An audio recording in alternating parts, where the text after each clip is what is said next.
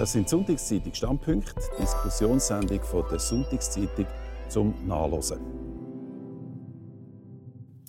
Grüezi miteinander und herzlich willkommen. Das sind Standpunkte von der Sonntagszeitung. Was sind die grössten Sicherheitsrisiken für die Schweiz? Seit Corona ist das eine interessante Frage.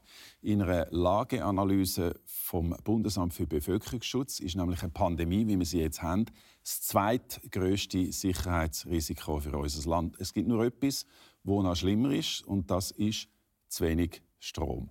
Eine Strommangellage im Winter.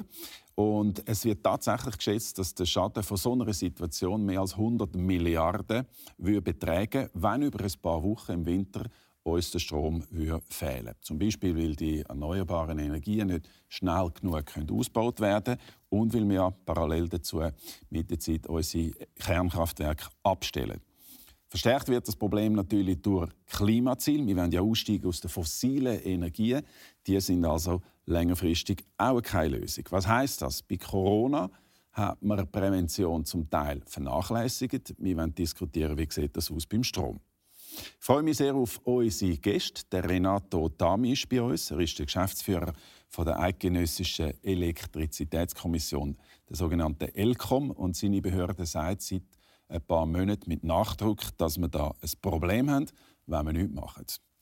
Die Vanessa Meuri ist bei uns. Sie ist Mitglied der jungen SVP und Präsidentin vom Bürgerlichen Energieclub Schweiz. Franziska Riesel, Nationalrätin der Grünen, Kanton St. Gallen. Sie hat Maschineningenieurin an der ETH studiert. Und Markus Somm, er ist Historiker und Publizist. Ja, das Thema, wo Sie eingeblendet sehen, heißt Sicherheitsrisiko Blackout. Der Blackout wäre die größte Katastrophe, aber wir müssen nicht einmal über einen Blackout reden. Herr Tami, weil das, was Sie als Problem anschauen, ist schlicht und einfach zu wenig Strom über mehrere Wochen. Das heißt also nicht, dass alles überhaupt nicht mehr läuft, aber schon das, sagen Sie, wäre ein großes Problem. In Ihren Szenarien Jetzt hören wir aber ja, dass vom Bundesamt für Energie gerade in den letzten Tagen wir offenbar auf Kurs sind. Der Ausbau zum Beispiel von der wichtigsten erneuerbaren Energie, der Photovoltaik, da sind wir auf Kurs. Das ist richtig. Also Im Energiegesetz ist äh, postuliert, dass wir bis ins Jahr 2020 4,4 Terawattstunden neue erneuerbare Energien zubauen sollten. Und jetzt, äh, Ende 2019, ist man bei 4,2 Terawattstunden. Also man ist da wirklich auf Zielkurs, wenn es um die Zwischenetappen geht. Bis jetzt, bis 2019, Ende 2019. Genau. Jetzt muss man aber wissen, dass äh, im gleichen Energiegesetz innen ein weiterer Ausbaupfad enthalten ist. Und der geht äh, bis, äh, im geltenden Gesetz bis 11,4 Terawattstunden. Also ein recht starker Anstieg jetzt noch von der von dem Zubau von der erneuerbaren Energien.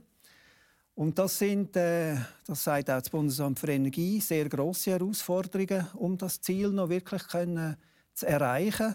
Und man muss das sehen vor dem Hintergrund, dass im Jahr 2035 oder 2045, je nachdem wie lange die Atomkraftwerke noch laufen, ähm, im Winter und in dieser Diskussion ist es ganz wichtig, dass wir immer den Winteranteil anschauen, weil wir haben das Versorgungs Problem im Strombereich, vor allem im Winter.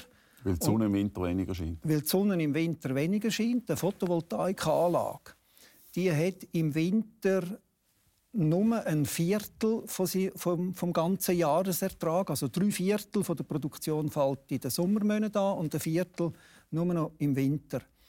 Und da ist es ganz wichtig zu sehen, wie, wenn wir die grosse Energiemenge, die heute die Kernkraftwerke produzieren, im Winterhalbjahr durch neue erneuerbare Energien ersetzen. Das heißt, die, die Wahrnehmung jetzt, wir sagen auf Kurs, das ist nicht ganz die ganze Wahrheit. Das ist eine Momentaufnahme. Wenn wir jetzt im gleichen Tempo würde, äh, weiterfahren und sagen, ja, wir sind auf Kurs, wir erneuern weiter mit äh, Photovoltaik, also mit Sonnenenergie. Sie haben das ausgerechnet, dann wären wir, dann wären wir nicht 2035 am Ziel. Also wir haben ausgerechnet, dass wenn wir jetzt ähm, die, den Zubau, den wir jetzt mit der Photovoltaik ähm, erreicht haben im Winterhalbjahr, ist das äh, ein halbes, eine halbe Terawattstunde. Und wenn wir jetzt die Kernenergie im Winter ersetzen, ist das eine Menge von 14 Terawattstunden. Und wenn man jetzt mit der bisherigen Geschwindigkeit, wo man äh, Photovoltaik zugebaut hat, die Kernenergie ersetzen, dann ist das pro Jahr etwa 0,1 Terawattstunden. Also es ging die äh, circa 100 Jahre, bis wir mit der bisherigen Geschwindigkeit mit der bisherigen Geschwindigkeit äh, und nur mit der Photovoltaik die Kernenergie äh, komplett äh, substituiert hätte. Also das ist eine Zahl, die sogar auch in anderen Kreisen äh, kursiert, ähnliche, ähnliche Grössenordnungen. Das ist also nicht einfach so äh, den Finger in den Wind gehabt, sondern das heißt im Grunde genommen, das ist eine klare Aussage, wenn wir im, im jetzigen Tempo weitermachen, dann lange das nicht. Wir werden die Stromlücke oder die, die Mangellage, die wir haben, im Winter so nicht können lösen Das ist richtig. Also das bisherige Tempo das muss äh, massiv beschleunigt werden. Der Vorschlag, der jetzt äh, vom Departement auf dem Tisch liegt, der geht auch in die richtige Richtung. Also wir haben dort das Problem von der Winterknappheit erkannt. Äh, unsere Forderung, die wir haben, ist, dass man im Winter 5 bis 10 Terawattstunden muss zubauen muss, damit man eben die Kernenergie kann, äh, wirklich ersetzen und eine Versorgungssicherheit in unserem Land hat. Und mit diesen Vorschlägen, die jetzt auf dem Tisch liegen, äh, will man vor allem den Sommerstrom, den man aus der erneuerbaren Energien hat, umlagern in einen, in einen, in einen Winterstrom. Das wird man vor allem mit, äh, mit einer forcierten Förderung der Speicherkraftwerke machen. Da hat es ein Potenzial also von den Stauseen. Von den Stauseen. Ja. Das geht wirklich in die richtige Richtung. Und ebenfalls ein richtiger Ansatz ist, dass man die heutigen bestehenden Elektroheizungen, die sehr viel Strom brauchen im Winter, dass man die probiert zu ersetzen durch, ähm, durch Wärmepumpen, die weniger Strom brauchen. Und auch das ist ein beachtlicher Anteil an Energieeinsparung. Jede eingesparte Kilowattstunde ist eigentlich die beste Kilowattstunde. Gut, ich glaube, wir können, wir können ja das dann noch vertiefen, welchen Weg dass wir jetzt äh, da gehen, um das Problem zu lösen, wenn es überhaupt ein Problem ist. Sie sagen, das ist eins. Vielleicht gibt es auch andere Meinungen. Ich will, ich will mal an diesem Punkt bleiben und nachschauen, was man, was man machen kann. Ich will Frau Moiri fragen. Äh, wir haben äh, jetzt auch in den letzten Tagen, wie gesagt, äh, das Monitoring gesehen, ob man auf Kurs ist mit der sogenannten Energiestrategie 2050. Was ist Ihre Bilanz, wenn Sie das sehen? Ähm, über die ähnliche, wie der Herr Tami das vorhin erwähnt hat. Ähm, wir haben festgestellt, dass die Energiestrategie 2050 so nicht funktioniert, wie sie vom Volk angenommen worden ist. Die Energiestrategie 2050, wie man auch herausgefunden hat, hat nicht auf den richtigen Fakten basiert. Ähm, das erkennt man jetzt durch den Stromimport, den man von Deutschland muss importieren über den Winter, weil wir dort eine Stromlücke haben. Es gibt diverse Aspekte, wie der Tami vorhin auch erwähnt hat. Photovoltaik ist ja nur ein Ziel, das die Energiestrategie aus Ausbau erwähnt hat. Nebenbei ist auch Wind. Wie man festgestellt hat, will Wind niemand. Sämtliche Vorlagen sind vom Volk gebodigt worden. Biomasse ist ausgereizt und Geothermie funktioniert bei uns nicht. Wir haben das festgestellt, äh, das geht nur in Vulkangebieten, wo man, das, wo man die Wärme könnte rausziehen könnte. Und darum haben wir ein Problem. Das ist Fakt. Also Sie äh, kommen eigentlich zu einem ähnlichen Schluss. Wir reden nachher darüber, was man machen kann. Jetzt nimmt mich sehr Wunder auf der politischen Gegenseite quasi natürlich Frau Rieser. Frau Rieser, sagen Sie, ja, wir haben das Problem oder das ist ähm, Panikmache? Als akutes Problem würde ich es nicht bezeichnen. Es ist richtig, wenn wir den Bericht, den Risikobericht anschauen vom Bund, dann wird Strommangellage als erstes aufgeführt, als grösstes Risiko. Aber man muss vielleicht schauen, was da dahinter steht, wie so ein Risiko zusammengesetzt ist. Risiko ist ja äh, der Schaden, der passieren wird, mal die Eintretenswahrscheinlichkeit. Und jetzt in einem Szenario wie der Strommangellage wäre der Schaden effektiv groß, das ist so, aber die Wahrscheinlichkeit, dass eintritt, ist im Moment sehr ähm, kontrollierbar, also nicht sehr also groß. Sie wird geschätzt auf etwa einmal in 30 Jahren. Das ist durchaus der Horizont der Energiestrategie. Genau. Und die Energiestrategie, die ist ja auf die bis 2050 ausgelegt und die ist von Anfang an schon so, konzipiert, dass es eben einen Anstieg gibt vom Ausbau der erneuerbaren Energien. Also dass wir nicht 2020 bereits an dem Punkt sein dass wir die ganze Kapazität der Kernkraft schon mit Erneuerbaren kompensieren können. Wir haben es gehört, die Zwischenziele haben wir erreicht und jetzt ist die Frage, wie gehen wir weiter? Und ich bin auch froh, dass die Elcom darauf aufmerksam gemacht hat, dass wir beim Ausbau der erneuerbaren Energien schneller vorwärts machen als das jetzt in der Vergangenheit so war. Das ist das, was wir Grünen ja eigentlich schon seit Jahren probieren, im politischen Prozess zu verankern, dass es eben zügig gehen muss, dass es rasch gehen muss, dass die entsprechenden Förderinstrumente jetzt zur Verfügung gestellt werden Weil der Umbau vom Energiesektor auf erneuerbare Energien der steht uns sowieso bevor. Und je schneller dass wir das machen können, desto schneller können wir eben auch die Kapazität im Inland mit sauberer Energie eben auch sicher zur Verfügung stellen und damit auch etwas gegen das potenzielle Strommangellage machen. Mhm. Ich gerne Markus Somm einbeziehen. Herr Somm, einfach einmal die Grundsatzwahrnehmung im Moment. Wir sind an einem interessanten Punkt mit dem Monitoringbericht, wo quasi einen Zwischenstand misst, sind wir mit der Energiestrategie, die das Volk angenommen hat 2017, Ausstieg Kernenergie, äh, Ersatz durch erneuerbare Energie, sind wir da auf Kurs. Also offenbar kurzfristig gesehen ist Bilanz ja, wir sind auf Kurs. Ja gut, also wie man jetzt dem Herrn Tami zugelassen hat, nein, offensichtlich nicht. Also kurzfristig sind wir zwar auf Kurs, aber es geht nicht auf. Ich meine, eine Beschleunigung, wenn ich es richtig verstanden habe, Zubau um 10 bis 20 Mal. Beschleunigung pro Jahr. Also, ich meine, auf welchem Stern leben wir? Das ist nicht möglich. Das wird, das wird in der Schweiz nie so funktio funktionieren. Und Frau Rieser hat es ja im Prinzip schon ein bisschen angetönt. Mit der Kernkraft haben wir im Prinzip ein Polster das Kernkraft, die Kernkraftwerke werden einfach nicht abgestellt. Das ist ganz einfach. Wenn wir merken, dass es lange nicht, das heisst, sie werden dann nicht abgestellt? Ja, dann wird man es einfach ein bisschen verlängern, noch ein bisschen verlängern, noch ein bisschen verlängern. Und wir alle sind dann langsam tot. Wenn die Frage vorkommt, das wird in 40 Jahren eine andere Generation entscheiden, die vielleicht auch ein bisschen andere Sensibilität hat als wir. Aber grundsätzlich, ich meine, das tönt ja eigentlich einfach gerader Gang in Katastrophen, also mit ihrer Stromlücke. Ja, so tönt das. Es funktioniert doch überhaupt nicht. Ich meine, der ganze Traum von der Sonnenenergie, das ist wahrscheinlich in der alten ägyptischen Mythologie mal entstanden. Es funktioniert doch nicht. Wir haben doch viel zu wenig Flächen in der Schweiz, dass wir überhaupt die Kernkraftwerke könnten so ersetzen wir werden auch nie den Strombedarf so massiv können senken dass wir auf Kernkraftwerke ersetzen können. Aus meiner Sicht tut man jetzt einfach ein bisschen, weil man einen Volksentscheid hat und das Gefühl hat, ja, das müssen wir jetzt vollziehen. Tut man jetzt einfach ein bisschen rausstüdeln, man tut jetzt das beschleunigen und so weiter. Aber eben, im Prinzip wissen wir ganz genau, entweder importieren wir den Strom, den wir brauchen, oder wir lassen Kernkraftwerke ein bisschen länger äh, laufen lassen. Interessante These, Frau Rieser. Ja, also erstens hoffe ich, dass ich in 40 Jahren schon zu den Menschen gehören werde, die dann die Situation Sie sind nicht ganz die gleiche Generation wie der Herr Somm.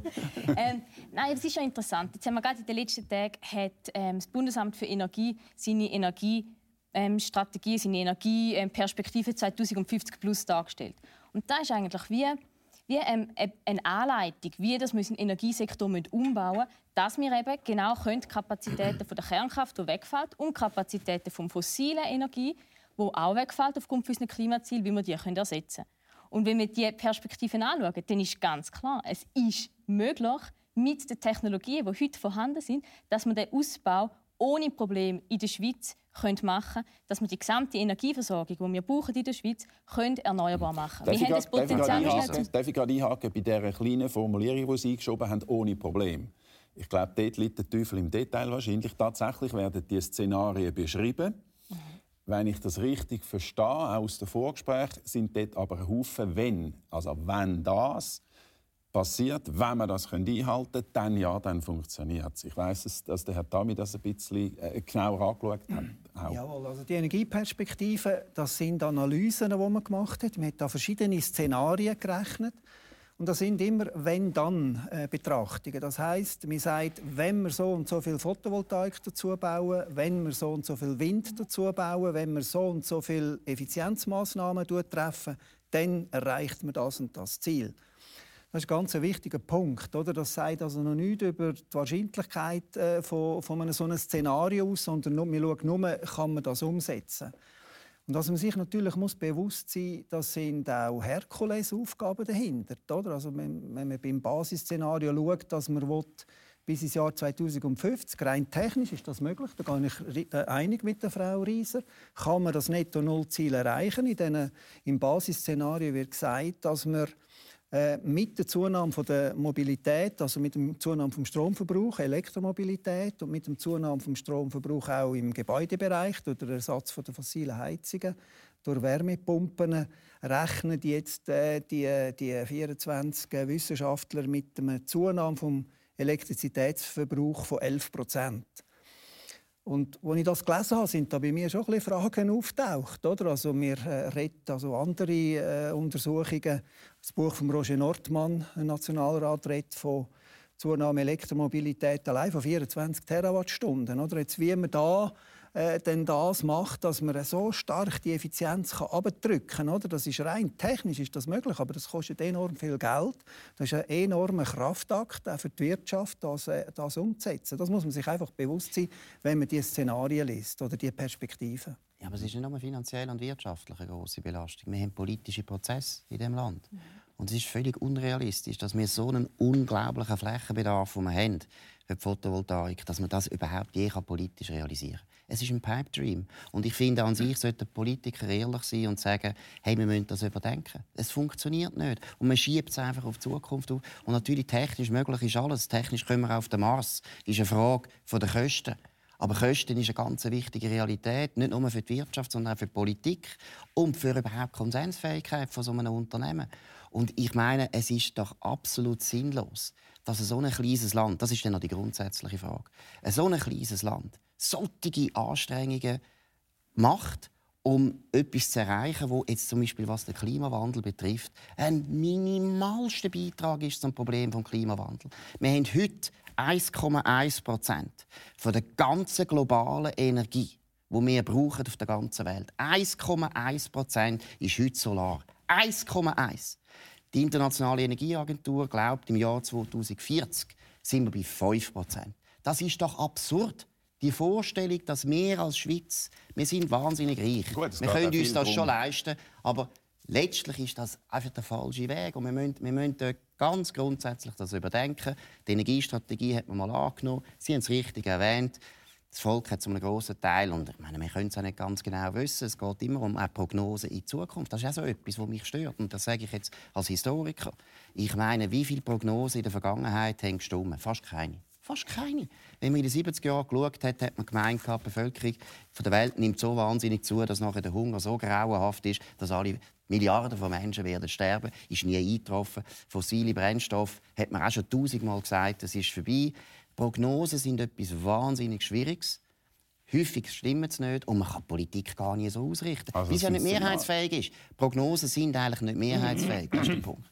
Da würde ich ganz schön einhaken, ein Beispiel von einer Prognose, die sehr wohl aufgegangen ist und genau so eingetreten ist, ist ja jetzt der Ausbau der erneuerbaren Energien basierend auf der Energiestrategie, die wir 2017 angenommen haben. Fünf Jahre. Da haben wir genau gesagt, wir wo wollen wir gehen. Wir haben eine Prognose gestellt, was müssen wir haben, wie viel Energie müssen wir ausbauen, dass diese Strategie aufgeht. Man hat die Förderinstrumente entsprechend angepasst und wir gesehen, es funktioniert. Das ist eine relativ genaue Punktlandung, die wir jetzt werden haben. Wir haben genau den Zubau, den wir brauchen, haben wir auch erreicht. Also ich verstehe jetzt nicht, wieso Sie den Vorwurf machen an die Politik, um zu sagen, man tut einfach irgendwelche Prognosen stellen und nachher die Instrumente nicht also entsprechend Prognose, anpassen. Da haben wir genau gesehen, es hat funktioniert. Und jetzt ist die Frage, wie gehen wir weiter? Welche Instrumente sind jetzt notwendig, dass wir die neuen mhm. Prognosen jetzt wieder können, einhalten Und wir, ja. haben, wir haben jetzt in den letzten Jahren ähm, Klimadiskussion, glaube ich, in Genüge auch geführt. Und wir haben gesehen, es ist der Konsens von der Politik und von der Bevölkerung, dass wir sagen, wir möchten etwas machen, um den Klimawandel abzumildern. Der Bundesrat hat gesagt, sein Ziel ist netto null bis 2050. Und damit mhm. die gesamte Schweiz netto null wird, mhm. bedeutet das, dass wir den Energiesektor umbauen müssen. Und wenn wir realistischerweise denken, dann müssten wir den ganzen Energiesektor eigentlich bis 2035 100% erneuerbar haben, weil andere Bereiche wie zum Beispiel die Landwirtschaft oder die Industrie, die werden länger brauchen, bis sie ihre Prozesse umgestellt hat, weil dort auch große also Herausforderungen im Raum stehen. Eigentlich sogar? Die Aufgabe ist eigentlich noch grösser, wenn wir ehrlich wollen, unsere Klimaziele zu erreichen. Und mhm. einfach, dass ich dann auch gesagt habe, wenn wir jetzt ähm, sagen, aufgrund von einer Strommangellage will wir das nicht machen und wir unsere Klimaziele vernachlässigen, dann nachher rennen wir dann in noch sehr viel größere Probleme rein. Weil wenn dann die Auswirkungen von dieser Klimakrise auf uns kommen, dann erwartet uns dann noch sehr viel mehr Kosten als die 100 Milliarden, die damals ähm, angerechnet worden sind. Sie haben eigentlich Herrn Sommer angesprochen, aber ich würde gerne Frau Meuri ja. hören. Oder? Weil, darf ich schnell zusammenfassen, was ja eigentlich jetzt die Knacknuss ist, ist, wir wollen einerseits Sicherheit haben, also Versorgungssicherheit mit dem Strom, der vielleicht fehlt im Winter. Wir wollen gleichzeitig Klimaziele erreichen, also wir wollen das CO2 oben runterbringen und wir steigen aus der Kernenergie aus. Funktioniert das? Geht das auf, Ihrer Meinung nach? Nein, eben nicht. Ich möchte vielleicht noch schnell zwei Punkte erwähnen, wenn man von diesen Zielen redet, die man jetzt erreicht hat. Das ist rein auf die Photovoltaik bezogen. Was man aber hier erkennt, ist, Photovoltaik produziert Flatterstrom. Also es ist nicht eine sichere Grundversorgung vom Strom, wenn man sagt, wir haben die Photovoltaik ausgebaut und wir erreichen jetzt die erneuerbaren Energien. Das ist mal Punkt 1. Und Punkt 2, mit dem Ausschalten von der Kernenergie verlieren wir eine Grundlast. Das ist die sichere Stromversorgung, die wir hatten. Und mit dem können wir Photovoltaik Photovoltaik nicht ersetzen. Also den Strom, den wir von den AKWs generiert haben, kann man nicht mit Photovoltaik ersetzen. Und die restlichen Ziele, die in der Energiestrategie 2050 erwähnt sind, haben wir noch nie erreicht. Dort ist mal die Wasserkraft, das Triftprojekt oder die Grimsu-Erhöhung, die die Grünen bekämpfen. Also wir haben in der Energiestrategie 2050 klar definiert, dass man Wasserkraft ausbauen muss. Jetzt haben wir Projekte, die sie erforscht haben, die super vom Standort geeignet sind und man eine Grundlast wieder erhöhen könnte. Und wir bekämpfen sie jetzt. Also da verstehe ich nicht die Begründung der Politiker, die sagen, wir können die erneuerbaren Energien von der Grundversorgung ähm, erreichen. Das sehe ich nicht wenn ich da ganz schnell darauf reagieren ähm, also es ist nicht so, dass die Grünen gegen das Projekt von der Grimsel ähm, Staumauer weiter sind. Das sind zwei Umweltorganisationen, Naturschutzorganisationen, die das gemacht haben. Ähm, und das heißt, Sie wären eigentlich dafür, dass man die Staumauern erhöht? Das ist eine gute Frage. Sind Sie dafür? Jetzt können Sie es sagen. Können Sie sich einsetzen als grüne Partei? Herr Somm, der Moderator bin ich. Nein, ist doch wahr. Jetzt sagen Sie, jetzt haben Sie die Chance. Sind Sie dafür, als grüne Partei sich für das einzusetzen? Ich bin dafür, dass der Ausbau der erneuerbaren Energien... Grimsel. Grimselerhöhung möchte ich Von der erneuerbaren Energien gemacht wird, also, wo auch immer nicht. möglich. Grimsel Und nicht. im Einzelfall muss man anschauen, Abwägung machen, wird die Natur mehr belastet als das, was man durch die erneuerbaren also Energien bekommt, schlussendlich bringt. Also und jetzt nein. im Grimsel haben wir zum Beispiel ähm, das Resultat ja vom Bundesgericht, dass man das nochmal genau anschauen. Wie ist denn dort die Abwägung? Ob jetzt ähm, das Einflussgebiet dort vom Gletscher, das ähm, der Verlust von dem größer ist als das, was man daraus gewinnen kann. Und ich bin ehrlich gesagt nicht unglücklich über den Entscheid, dass man das jetzt nochmal genau anschaut. Und wenn man dann das auf dem Tisch hat, dann kann man den entscheiden. Aber, Sie, Aber was ich eigentlich wollte sagen, rein ja. technisch, nur um auf das von Frau Meurer darauf zurückzukommen, rein technisch ist es durchaus möglich, dass man mit den erneuerbaren Energien eben die Grundversorgung, die Bandenergie kann ersetzen kann. Das ist zum Beispiel auch im Bericht ähm, System Adequacy, was das Bundesamt für Energie jedes Jahr macht, wird das klar beschrieben. Also das ist ähm, breit akzeptiert. Man kann mit den erneuerbaren Energien eine gute Grundlast anbringen, wenn man sie kombiniert. Eben mit zum Beispiel dem ähm, Pumpspeicherkraftwerk. Und wir haben hier in der Schweiz die eigentlich beste Ausgangssituation, um das zu machen, mit dem Altbezug, den wir haben. Haben wir eben Potenzial, mhm. um die Erneuerbaren können zu integrieren. Riesen, und zwar nicht nur für die Riesen, nein, ich würde jetzt gerne auf das reagieren. Sie haben vorher reagieren. Ich würde schnell reagieren. es ist doch unehrlich zu sagen, wir wollen mit Pumpspeicherkraftwerken das auffangen. Und wenn es konkret um ein Beispiel geht, dann kann sie nicht sagen, ja, ich bin dafür. Nein, sie sagt, den Gletscher müssen wir zuerst mal dreimal untersuchen bis im Jahr 2050. Das sie ist nicht ehrlich. Das ist nicht ehrlich. Aber was man kann sagen ist, es gibt ein paar politische Knacknüsse, wo man nicht einfach sagen kann, ja gut, das ist ohne Problem. Ja, deshalb kann man nicht sagen, technisch ist möglich. Genau. Es geht um Politik da.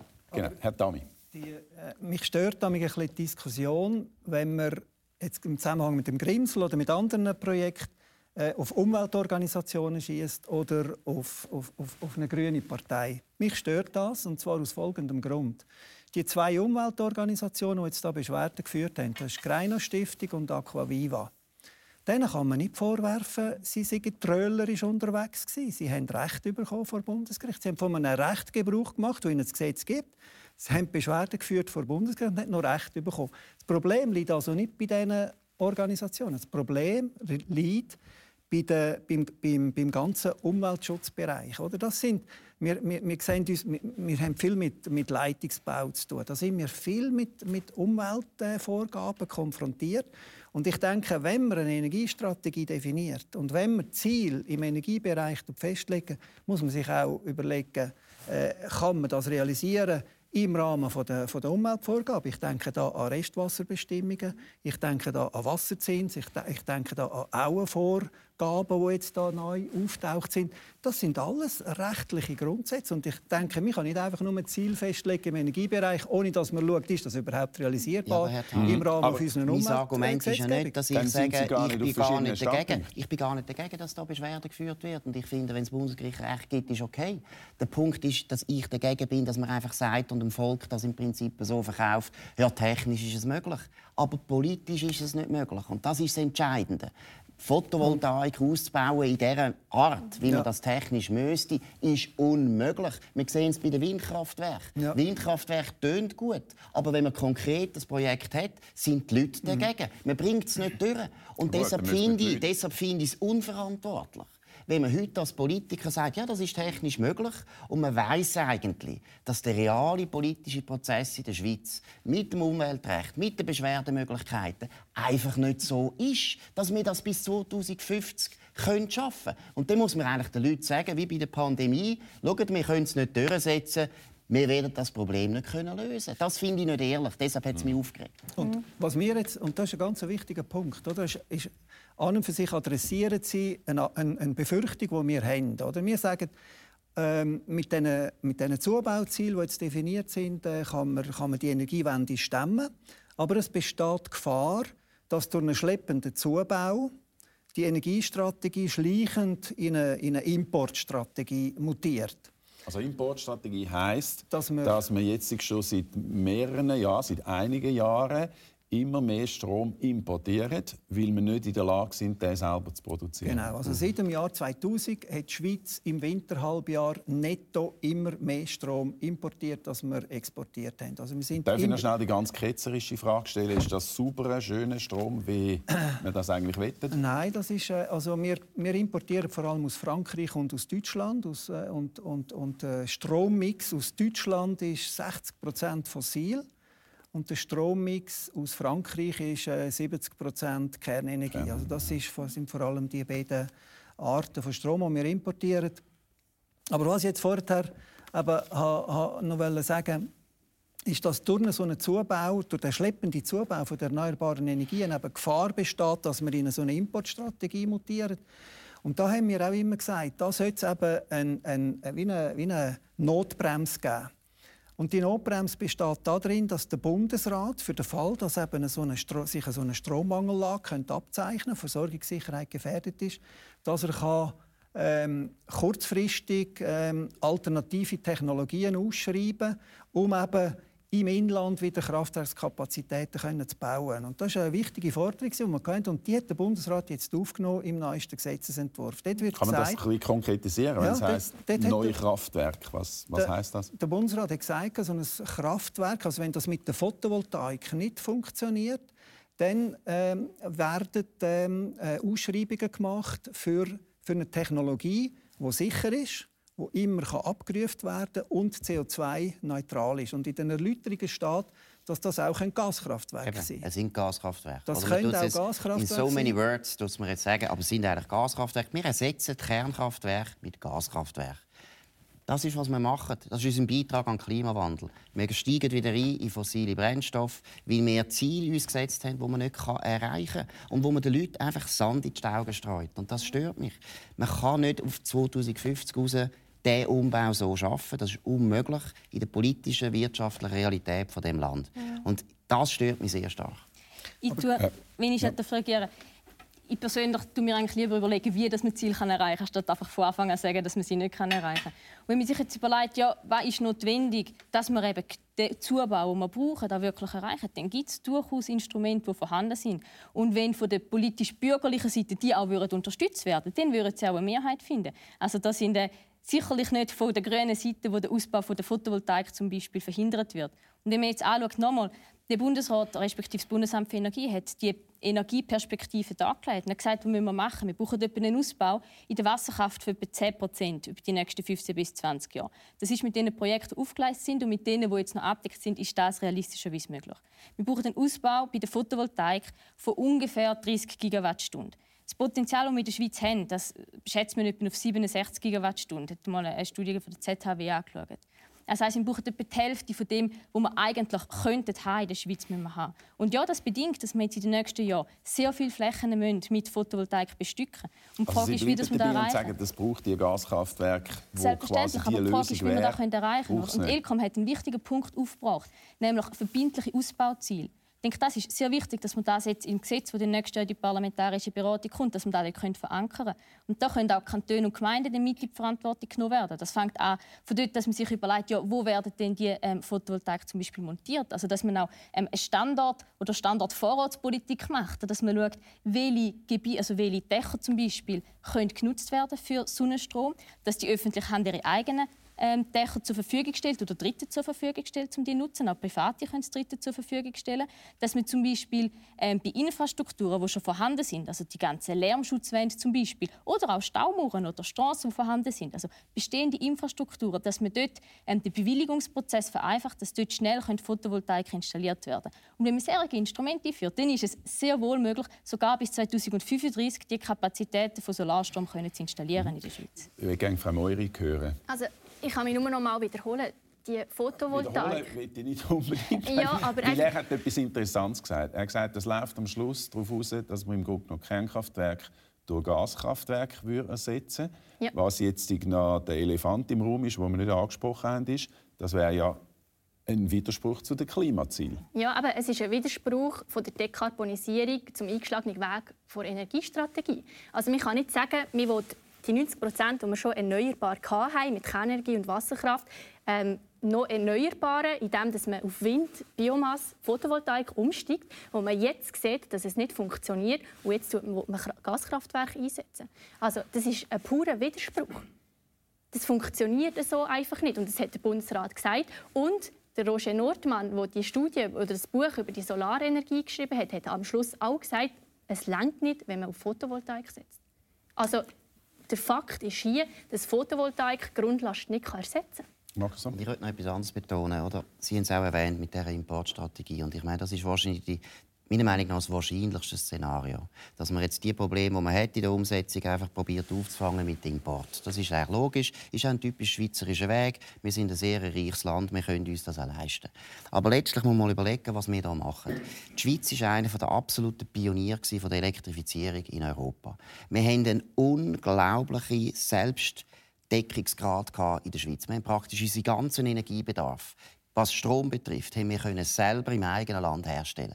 Für ein Land wie die Schweiz, das sonst null Rohstoff hat, ist das eine der grössten Leistungen von unseren Vorfahren. Mhm. Und BBC, wo wir auch schon erwähnt haben, ist zum Beispiel da ganz wichtig. Unsere eigene Elektroindustrie hat das geschafft mit der Wasserkraft, nachher auch mit dem Kernkraftwerk. Es ist eine unglaubliche Leistung. Und wir verspielen das. In 10, 15 Jahren verspielen wir so einen Schatz, mhm. wo wir so viel investiert haben, wo wir unsere ganzen Berge nutzbar gemacht haben, wo wir Kern Kernkraftwerke eingestellt haben, die auf dem höchsten Sicherheitsstandard sind von der ganzen Welt. Wieso wir sind unabhängig ja nicht, Wir sind mal, wir ja verspielen es, weil wir müssen sie importieren. 10%. Äh, erstens schaffen wir das nicht. Ich meine, 10% wollen sie aufbauen. Haben Sie das der Greiner Stiftung gesagt? Hat die Greiner Stiftung das schon gehört? Will die Greiner Stiftung das? Können Sie vergessen. Sie können doch keine Stauseen mehr bauen in der Schweiz. Es ist vorbei. Und es ist einfach den Leuten Sand in die Augen gestreut und sagen, ja, wir können noch. Es stimmt nicht. Es stimmt einfach nicht. Aber noch eines. Wir haben so viele Sachen investiert, damit wir wenigstens im Strom unabhängig sind vom Ausland. Sonst sind wir überall abhängig vom Ausland. Erdöl, Kohle brauchen wir fast nicht mehr, Erdgas auch von außen. Holz haben wir, haben wir auch selber, aber da kann man nicht viel brauchen. Was ist das für eine Politik, dass wir uns freiwillig ausliefern ausländischen, ausländischen Stromlieferanten, wo wir nie unter Kontrolle haben. Und wir wissen jetzt schon, dass sowohl Frankreich wie auch Deutschland eigentlich ins gleiche Problem hineinläuft und auch zu wenig Strom hat. Die werden nachher, wenn die Schweizer kommen, nicht sagen, ja, ihr könnt unseren Strom haben. Es wird nicht so sein. Am Schluss werden wir polnischen Kohlenstrom importieren. Das ist der Erfolg dieser Politik. Sage ich zu Ihnen über, weil es gibt beide Möglichkeiten, dass der Tami oder Frau Rieser etwas sagen Sie lassen Ihren Vortritt. Ja, ja. Vielen Dank. Ähm, nur zum Ausbau von der Wasserkraft möchte ich noch widersprechen. Es gibt ja durchaus Projekte, also Lago Bianco zum Beispiel, wo glaube ich ähm, zeigt, dass es durchaus möglich ist, dass man da Kapazitäten noch ausbaut. Und vielleicht einfach noch ähm, eine Überlegung. Ich bin einverstanden, dass Import ein gewisses, ein gewisses Risiko mit sich bringt. Zu fest auf eine Importstrategie ist, wird für die Schweiz nicht sinnvoll sein. Aber hundertprozentige Eigenversorgung müssen wir beim Strom nicht haben in der Schweiz. Und wir haben in der Schweiz... Darf ich noch? Der Import im Winter, wenn ich das richtig sehe, in der mhm. Vorbereitung, mhm. passiert aber erst seit etwa dem Jahr 2000. Also so in den letzten 20 ja. Jahren hat das angefangen. Das würde aber heißen, dass es vorher ja gegangen ist, ohne der Import im Winter. Genau, aber wenn man anschaut, wie ist die Energie in den letzten Jahrzehnten aufgebaut worden. Man hat lokale Kraftwerke gebaut, meistens ein fossiles oder ein atomares, und hat von dort dann nachher, ähm, die, ähm, die Umgebung mit Energie versorgt. Und heutzutage haben wir aber ähm, einen anderen Ansatz. Oder? Wir haben gesagt, wir steigen aus der atomaren Energie aus und nicht nur wir, als Umland wird das machen. Wir haben gleichzeitig die Klimakrise, wo es notwendig ist, dass wir dekarbonisieren, dass wir aus der fossilen Energie aussteigen und wir setzen Gesamteuropa auf die Erneuerbaren. Und die Erneuerbaren, die kann man nicht mehr einfach sagen, ja, wir möchten gerne im Unterland ein Kraftwerk machen und von dort aus wir die Umgebung mit Energie versorgen. Sondern dort ist man darauf angewiesen, was das von der Natur kommt. Und das bedingt auch, dass wir uns etwas anders organisieren und wahrscheinlich auch effizienter und besser organisieren. Und ich glaube, wir haben hier auch die Chance, um einen, einen europäischeren Ansatz anzugehen. Also mit den Alpen, die wir haben, mit der Schweiz und mit Österreich, haben wir die Möglichkeit, eine Speicherkapazität eben nicht nur für uns, sondern eigentlich für Gesamteuropa können machen Was wollen wir bei uns große Windparks aufstellen, wenn die in Norddeutschland sehr viel besser funktionieren? Also Hingegen können wir den Strom nicht. mit den europäischen Nachbarn. Richtig. Und das ist, äh, nur zum sagen, ja. das ist auch etwas, wo erstens auf großes Interesse steht bei unseren Nachbarländern und zweitens sehr interessant ist, weil da, wo unser Konzept, dass wir auf Photovoltaik setzen, das ist eigentlich ähm, entgegengesetzt dem, was das Ausland macht. In Deutschland zum Beispiel oder auch in Frankreich und Italien haben wir eine Überproduktion im Winter weil sie mit der Windkraft mehr im Winter mehr produziert. Wir haben eine Überproduktion im Sommer, also haben wir eigentlich einen guten, einen guten Ausgleich, dass wir im Winter können eher einen überzähligen Strom importieren mit dem ähm, Pumpspeicherwerk, mit unseren Alpen einspeichern. Hingegen im Sommer können wir unsere Überproduktion dann exportieren. Herr Tami, Sie haben das mit dem Import ja sehr genau angeschaut und sehen dort auch, äh, ja, wie soll ich jetzt sagen, sagen Sie selber, ich glaube, das relativ nüchtern. Ja, also es gibt auf der einen Seite, also es ist nicht ganz so einfach, dass man einfach so kann importieren und exportieren. Da gibt es einige, einige Hindernisse. Ähm, Im Moment ist äh, die Situation die, dass wir äh, nicht integriert sind im europäischen Strommarkt. Es fehlt das, das sogenannte Stromabkommen. Und das schafft äh, regulatorische Hürden. Also ähm, die Entwicklungen, die wir jetzt äh, drin laufen, die gehen daraus heraus, dass wir durch das EU-Recht äh, vor der Situation stehen, dass, ähm, dass, dass der sogenannte äh, Grenzwert an den, an den schweizerischen Landesgrenzen abgesetzt wird, damit die umliegenden Mitgliedsländer können ihre, ihre Stromhandelsgeschäfte tätigen Das kann also im Endeffekt dazu führen, dass man durch diese Regelung ähm, zwar genügend Strom hätte im Ausland, der aber nicht kann in die Schweiz importiert werden und das insbesondere dann gerade in dem kritischen Winterhalbjahr. Und das sind äh, Schwierigkeiten, wo wir ohne so ein Stromabkommen sehr große Hürden sehen. Also wir sind in Verhandlungen mit, mit, mit der EU.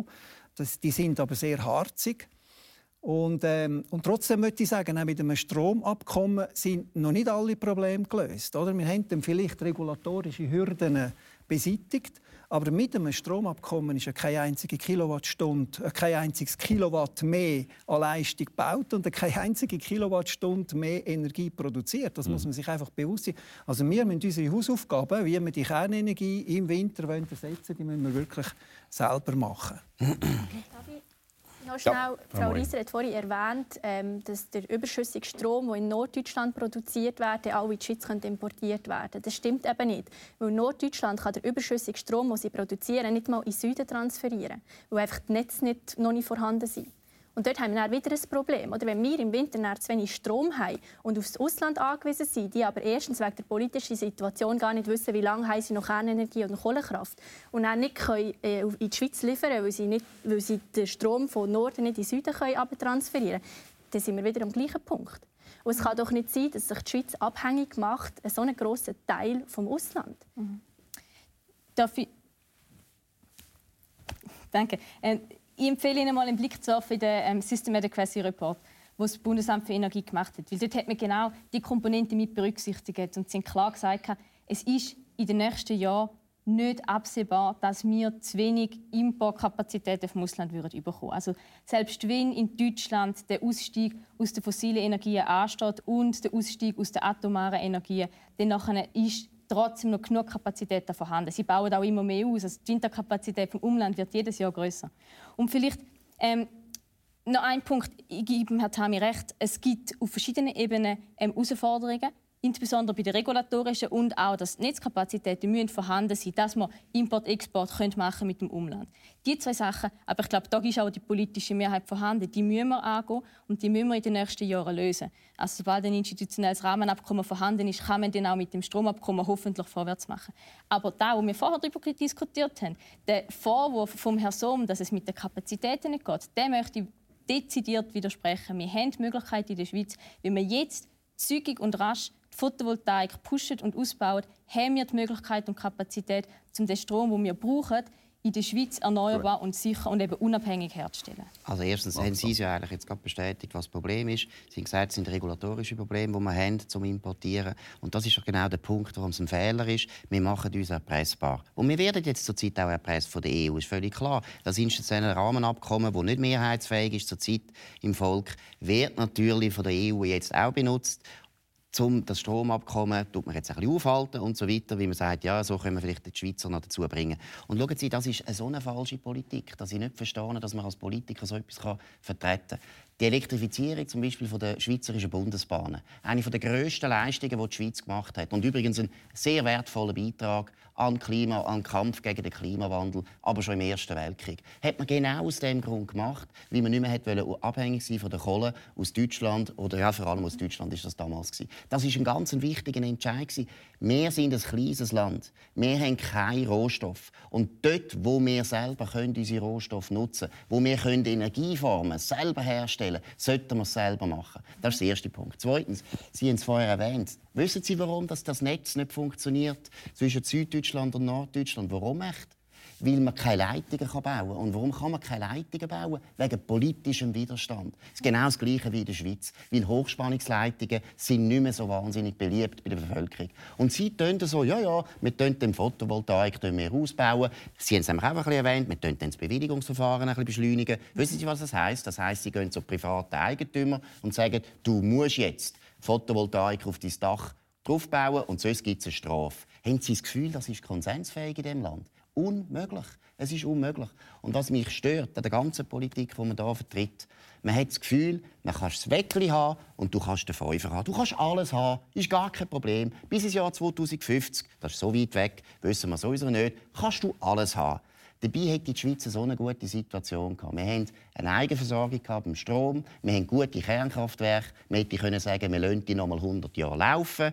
Und weil der Klimawandel uns wirklich beschäftigt, wie das ein großes Problem ist, schauen wir zum Beispiel mit unseren ETHs, dass wir bei der Elektromobilität extrem innovativ sind, wahnsinnig viel forschen und so weiter. Wir tun so viele Ressourcen und so viel Geld in eine altertümliche Technologie stecken, wo wir jetzt schon wissen, dass sie nicht wird funktionieren und dass sie Solar ist sehr altertümlich in dem Sinne die Vorstellung, dass die Sonne uns alle wärmt und dass dann sogar die Energie kommt. Nein, und beim Wind, beim Wind ist es noch viel krasser. Es, ein Viertel, ein Viertel im Winter haben wir nur ein Viertel von der Energie also von der Solar. Das ist so ineffizient, kein normaler Ingenieur und Sie auch nicht. Sie würden das nie vertreten, wenn es jetzt einfach politisch opportun okay, ist. aber Sie haben Gaskraftwerke erwähnt. Das kann ja auch nicht die Lösung sein. Gaskraftwerke sind sicher besser, sind sicher besser als Photovoltaik, weil die funktionieren und da haben wir eine Grundlast. Wenn wir Kernkraftwerke müssen, aus politischen Gründen abstellen, was ich für einen Riesenfehler halte, dann lieber Gaskraftwerke, weil dann haben wir das Problem von der Grundlast wenigstens gelöst und wir sind nicht vom Ausland abhängig, weil das kann ich Ihnen sagen, das wird sich verschärfen. Die Probleme, die wir jetzt haben, haben alle anderen unsere Nachbarländer eben auch. Und dann werden die nicht sagen, ja, wir geben da den Schweizer, die ja schaurig beliebt sind in Europa, geben wir ein bisschen Strom. Könnt ihr vergessen. Frau Rieser, darf ich Sie konkret fragen? Ich habe etwas gesehen in der Vorbereitung, dass wenn es tatsächlich dazu käme, dass, wenn man das ernst nimmt und sagt, wir müssen wahrscheinlich als, als Zwischenlösung Gaskraftwerk bauen, dann wäre das in einer Dimension vom CO2-Ausstoß, wo ungefähr dem gesamten Verkehr von der Schweiz entsprechen. Das kann Ihnen als Verfechterin vom Klimaschutz ja nicht wirklich sympathisch sein. Nein, ganz und gar nicht. Das ist nicht nur sympathisch, es ist auch keine Option. Aber das Schöne ist, es ist ja auch nicht notwendig. Wir haben jetzt grad... Gut, ich würde sagen, das ist noch Gegenstand von der Debatte. das ist Gegenstand von der Debatte. Ja. Richtig. Aber es ist eben nicht nur meine Ansicht, sondern Fachexpertinnen und Experten haben ja jetzt gerade dargelegt, dass es eben möglich ist. Und es tönt so, wie wenn es 5 und 2 ist, aber es ist ja schön. Wir können es umsetzen. Wir können die Kapazitäten, die wir brauchen, können wir erneuerbar herstellen. Und dann haben wir sauberen und wir sicheren also, Entschuldigung, Strom. neben Ihnen sitzt der Geschäftsführer von der Elcom, der sagt, nein, das können wir nicht. Wir brauchen 5 bis 10 Terawattstunden zusätzlich. Richtig, und da sind wir uns ja auch einig, dass wir den Ausbau machen müssen. Aber der Ausbau ist möglich mit erneuerbaren Technologien. Wir können die Photovoltaik ausbauen und mit der Wasserkraft zusammen ergänzen. Und so können wir die Schweiz in eine zukunftsfähige und eben nachhaltige Energiezukunft führen. Frau Moiri, was wäre denn Ihr Ansatz, wie man das äh, Problem könnte lösen könnte? Eigentlich der gleiche, wie es der Bundesrat auch schon erwähnt hat und wie wir die Debatte vorhin geführt haben. Durch die Tatsache, dass wir feststellen, dass Photovoltaik die Grundlast nicht deckt, müssen wir etwas anderes haben, das die Grundlast deckt. Und der Sommer hat es vorhin richtig erwähnt, es ist ein riesiger Fehler, dass wir aus der Kernenergie aussteigen. Und erstens einmal ist das eines der CO2-neutralsten äh, Stromproduktionsfaktoren, die wir in der Schweiz haben, nebst der Wasserkraft. Also machen wir einen gewaltigen Schritt rückwärts, indem wir aus der Atomenergie aussteigen. Also Sie wissen, die bekannten Gegenargumente sind natürlich äh, Sicherheitsrisiko, Entsorgung von den Abfällen, die nicht gelöst ist und so weiter. Doch, die das sind aber ja jetzt nicht gelöst. diskutieren. Die aber sind aber eben gelöst. Über das müssen wir eben gleich auch diskutieren. Die Nagra hat äh, in den letzten paar Jahren ähm, Produktion, also Standorte gesucht und geforscht, wo sie die radioaktiven Abfälle können entsorgen können. Und die haben sie gefunden. Die Studie ist vor ein paar Monaten rausgekommen. Und der Bundesrat hat auf Antrag von Moritz Leuenberger damals gesagt, ja, das Problem haben wir gelöst, jetzt können wir anfangen, die Standorte auszubauen. Mhm. Auf Antrag Moritz Leuenberger. Das ist kurz also vor Fukushima. Kurz vor Fukushima ist das. Ja. Es ist einfach nicht wahr, dass das Problem nicht gelöst ist. Und zweitens, und das finde ich eben, Frau Rieser, das finde ich ein bisschen das, wo, wo, wo ich finde, ist unaufrichtig. Man kann nicht alles haben. Wir können nicht auf den Mars und auf die Venus und auf den Mond fliegen gleichzeitig. Geht nicht. Wir können nicht den Klimawandel bekämpfen ohne Kernenergie. Ist unmöglich. Es ist unmöglich. Und zwar gilt das für alle Länder. Und da müssen die Politiker mal den Mut haben und sagen, schaut, es gibt verschiedene Gefahren. Und wir können nicht alle Gefahren ausschliessen. Das sehen wir doch jetzt bei der ganzen Corona-Krise. Ja. Äh, so gut. Und da sind wir eigentlich ausgegangen, Herr Breinwald. Bei der Corona-Krise merken wir doch, wir sind nicht so wahnsinnig fähig, alle Probleme der Welt so zu lösen, wie wir es gerne hätten. Es ist nicht möglich. Und deshalb finde ich, wenn man den Klimawandel sehr ernst nimmt, und ich nehme ihn auch sehr ernst, dann müssen wir unbedingt noch mal 100 Jahre auf die Atomenergie setzen. Dann haben wir ein riesiges Problem gelöst. Dann haben wir den Strom schon mal absolut CO2-neutral gemacht. Und dann können wir uns kümmern ums Erdöl und um Kohle, wo viel die größeren Probleme sind weltweit gesehen als Kernenergie. Es ist absurd. Also es ist ja natürlich klar, was eine Vertreterin, äh, eine junge Vertreterin von einer grünen Partei von so einer Perspektive haltet. Aber erlauben Sie mir, dass ich etwas nachschiebe. Tatsächlich hat der, der Weltklimarat, wo ihre Ziele verfolgt, in sehr vielen Szenarien auch gesagt, dass Kernenergie eine wichtige Rolle könnte spielen, wenn man die Ziele erreichen will. Mhm, sie könnte. Aber wir hatten einen Volksentscheid und ich bin eigentlich davon ausgegangen, dass eine Vertreterin der jungen SVP eigentlich respektiert, was wir als Souverän entschieden haben. Wir haben gesagt, wir steigen aus. Und zwar nicht, weil es zu viel CO2 produzieren sondern weil das Risiko zu groß ist. Und wir sind tatsächlich von der Strommangellage, von dem Risikobericht ausgegangen. Und wissen Sie, wieso dass die atomare Katastrophe nicht aufgeführt wird? Weil man es eigentlich nicht berechnen kann. Das Risiko Doch, sie wird aufgeführt. Sie wird in der Risikoanalyse aufgeführt, und zwar ganz unten links, nämlich einmal in drei Millionen Jahren oder so. Genau, und wir reden bei der Stromanlage von einmal in 30 Jahren. Es ist nicht ganz ja, die gleiche Dimension. Die Wahrscheinlichkeit ist sehr klein. Aber Eintretenswahrscheinlichkeit mal Schaden, der angestellt werden. Und der Schaden wäre unendlich groß bei einem Atomkraftwerk. Der wird als unendlich ähm, ähm, beziffert. Das klar, das und etwas mal unendlich kann man nicht berechnen, darum wird es nicht aufgeführt. Also nochmal, einfach sagen, wir tun jetzt nochmal 100 Jahre mit dem ältesten Atomkraftwerk der Welt, das wir hier haben in der Schweiz, nochmal 100 Jahre die, die so weiter betreiben. Da würden wir uns zwar vielleicht kurzfristig von einer Strommangellage können befreien aber wir würden auf ganz, ganz andere Katastrophen zureden. Und das könnte ich als Politikerin nicht verantworten. Danke vielmals. Wir haben noch anderthalb Minuten. Ich will schauen, dass wir so ein bisschen zu einem Schluss kommen, dass wir noch die ganz wichtigen Statements reinnehmen. Ich glaube, Sie haben äh, schon aufgeholt. Ja. ja, ich möchte schnell etwas ergänzen wegen dieser Kernenergie, wegen der Sicherheit, die ihr jetzt vorher auch angesprochen habt, Frau Rieser. Und zwar, wenn ihr das wegen der Sicherheit vergleicht mit dem Unfall, dann kann man es überhaupt nicht vergleichen, weil die haben ganz andere AKWs als wir. Das ist mal Punkt 1. Punkt 2, man kann die AKWs nachrüsten. Und die Schweiz ist eines der innovativsten und von der Möglichkeit her das grösste Land, das die AKWs nachrüsten und sicherstellen kann. Das ist mal Punkt 2. Und mir ist es wichtig, als Vertreterin der Politik, dass man die Bevölkerung schützt. Und wenn der Bund sagt, dass die Strommangellage eines der grössten Risiken ist in der Schweiz, dann ist es mir persönlich ein Anliegen, dass man das sicherstellt. Und das macht man ganz sicher mit Photovoltaik. Danke vielmals. Vielleicht äh, fragen wir Sie noch zum Schluss, Herr äh, Dami. Als offizielle Behörde sagen Sie natürlich nicht, auf welche Technologie das man muss setzen muss. Aber vielleicht können Sie uns gleich noch eine Einschätzung geben zu dem, was wir jetzt diskutiert haben. Also, bei den Technologien nehmen wir uns ja immer ein bisschen zurück. Und ich glaube, man kann jetzt nicht sagen, es ist die Technologie allein, die zum Ziel führt. Ob jetzt das äh, Gaskraftwerke sind oder ob das Photovoltaik ist. Ich glaube, am Schluss müssen wir einen Strommix haben, der ausgewogen ist, der auch gesellschaftlich äh, eine, Akzeptanz findet. Da habe ich bei der Kernenergie auch heute, ehrlich gesagt, äh, persönlich Bedenken, ob heute eine Volksabstimmung, in einer Volksabstimmung eine Mehrheit würde ja sagen zu der Kernenergie.